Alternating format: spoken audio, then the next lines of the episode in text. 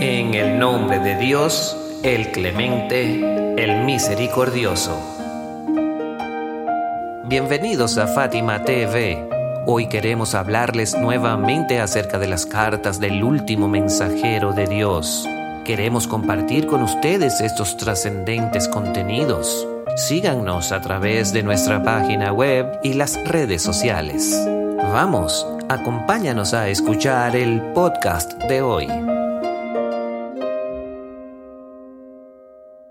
El profeta del Islam, la paz y las bendiciones de Dios sean con él y su bendita familia, fue enviado para toda la gente del mundo y de todos los tiempos hasta el día de la resurrección tal y como aparece expresado en el generoso Corán. El enviado de Dios, la paz y las bendiciones de Dios sean con él y su bendita familia, fue un advertidor para todos los humanos y, al mismo tiempo, un mensajero misericordioso y bondadoso. Vino para salvar a todos los seres humanos y traerles la verdadera felicidad. Su religión era un mensaje que estaba en armonía con el innato humano, en armonía con la razón y la sabiduría. Precisamente, uno de los fundamentos sobre el cual se erige el Islam es la razón. Es por eso que el generoso Corán siempre nos invita a reflexionar y cavilar. El Islam es, por tanto, una religión innata que armoniza con el innato y la naturaleza de todos los seres humanos.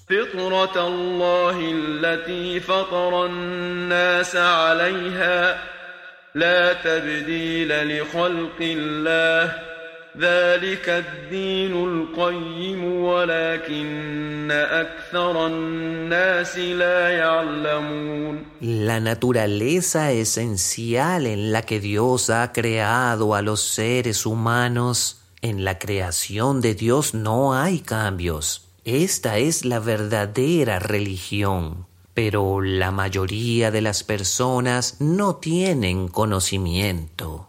Capítulo 30 versículo 30.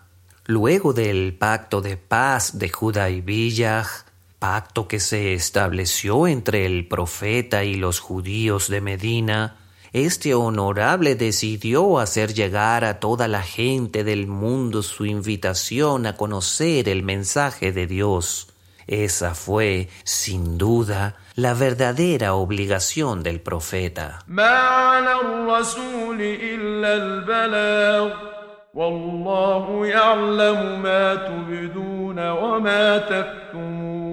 El mensajero de Dios solo tiene la responsabilidad de transmitir la revelación y Dios conoce lo que mostráis y lo que ocultáis. Capítulo 5, versículo 99. Así lo decidió el profeta seis años después de su llegada a Medina. Es importante recordar que traducir en aquella época era muy distinto a como lo es en la actualidad. Tampoco la comunicación era como la que existe hoy día. Supongamos que el profeta hubiese querido enviar un correo al emperador de Roma. Ese correo debía estar escrito en griego o latín con total fluidez. De igual modo, si hubiese querido enviar a alguien con una carta para el rey de Persia, el correo debía estar redactado en perfecto persa. El mensaje del profeta también había sido escrito en lengua árabe.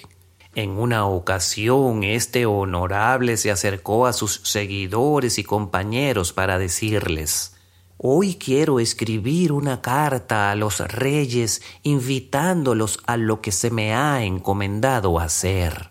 Después de que los exhortó, dijo, Traten de ser sinceros por Dios y traten de trabajar para complacer a Dios, quien asume la responsabilidad de los asuntos de la gente y luego no trata a la gente con sinceridad Dios prohíbe el paraíso para él.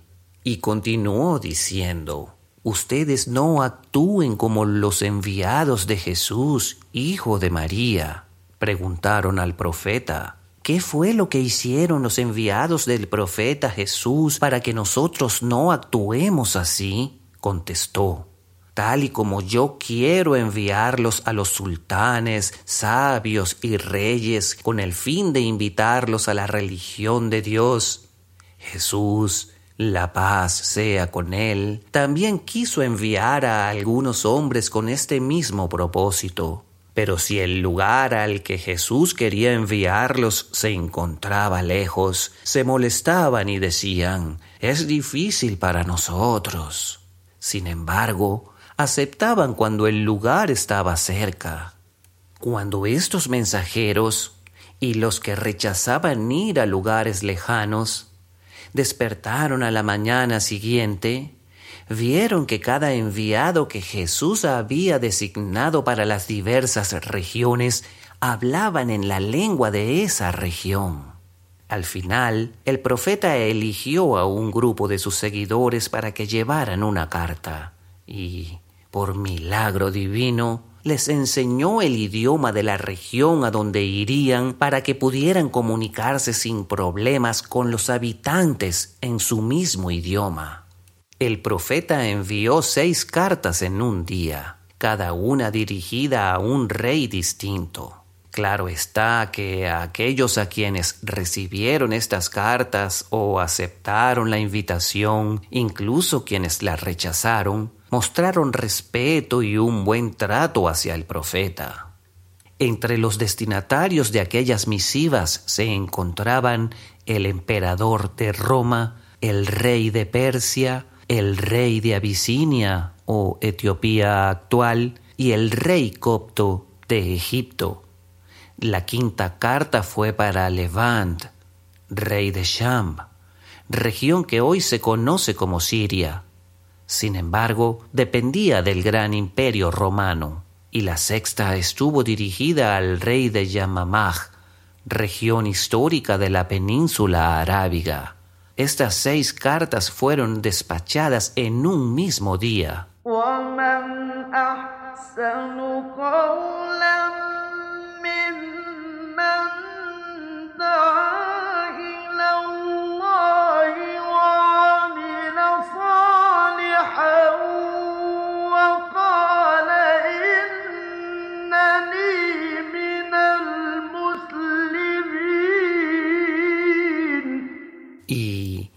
¿Quién dice mejores palabras que quien invoca a Dios y realiza buenas obras y dice, en verdad, soy de los que se someten ante Dios?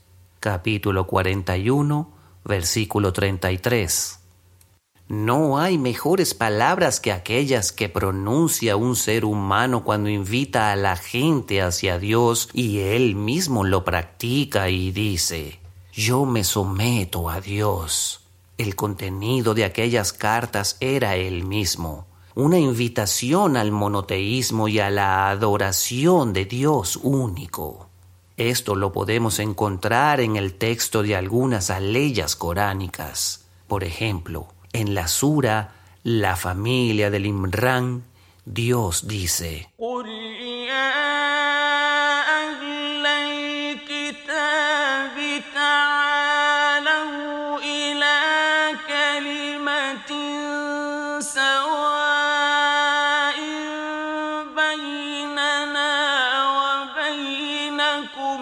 ألا نعبد إلا الله ولا نشرك به شيئا ألا نعبد إلا الله ولا نشرك به شيئا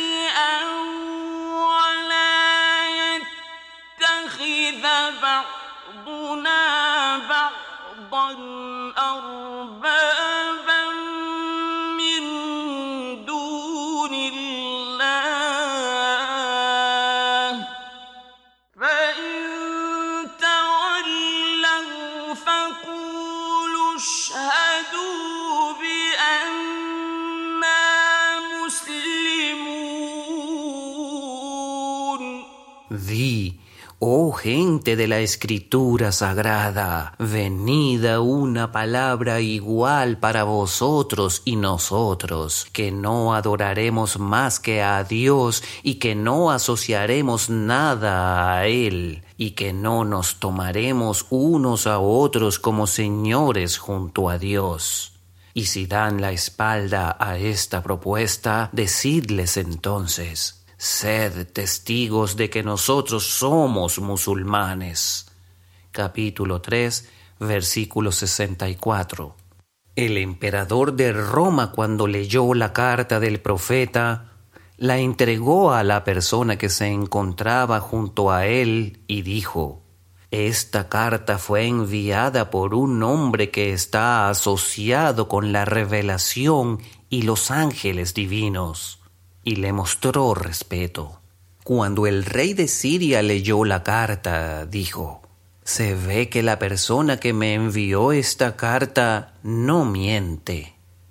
No nos ordenó hacer el mal. Esta fue la causa por la que aceptó la invitación del profeta y se hizo musulmán. El emperador de Roma se enteró de que el rey de Siria había aceptado la invitación, entonces mandó a que lo arrestaran. Una vez preso lo amenazaron con colgarlo, pero aún así no abandonó el Islam.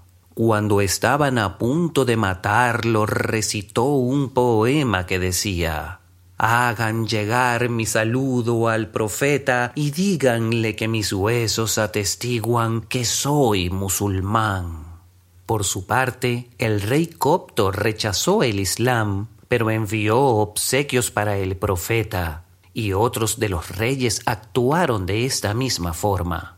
El rey de Abisinia, Etiopía actual, era el Negus, él aceptó la invitación del profeta, pero mantuvo en secreto su conversión a musulmán. Amparó a los seguidores del profeta del Islam que habían huido a Abisinia. Dijo, Mientras yo esté, ustedes estarán bajo mi protección y pueden quedarse aquí. Jafar Tayyar, hermano del imam Ali, la paz sea con él, y primo del profeta, y otros que huyeron hacia esas tierras se quedaron a vivir ahí y después de un tiempo regresaron a Medina. Bueno, hemos llegado al final de este podcast. Les deseamos lo mejor. Visiten nuestra nueva página fatimatv.es.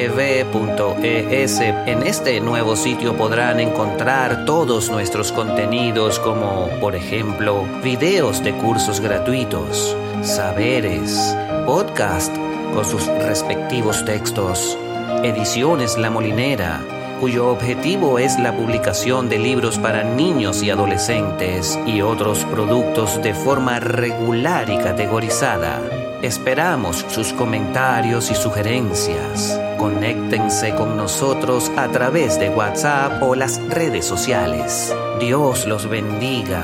Hasta el próximo podcast.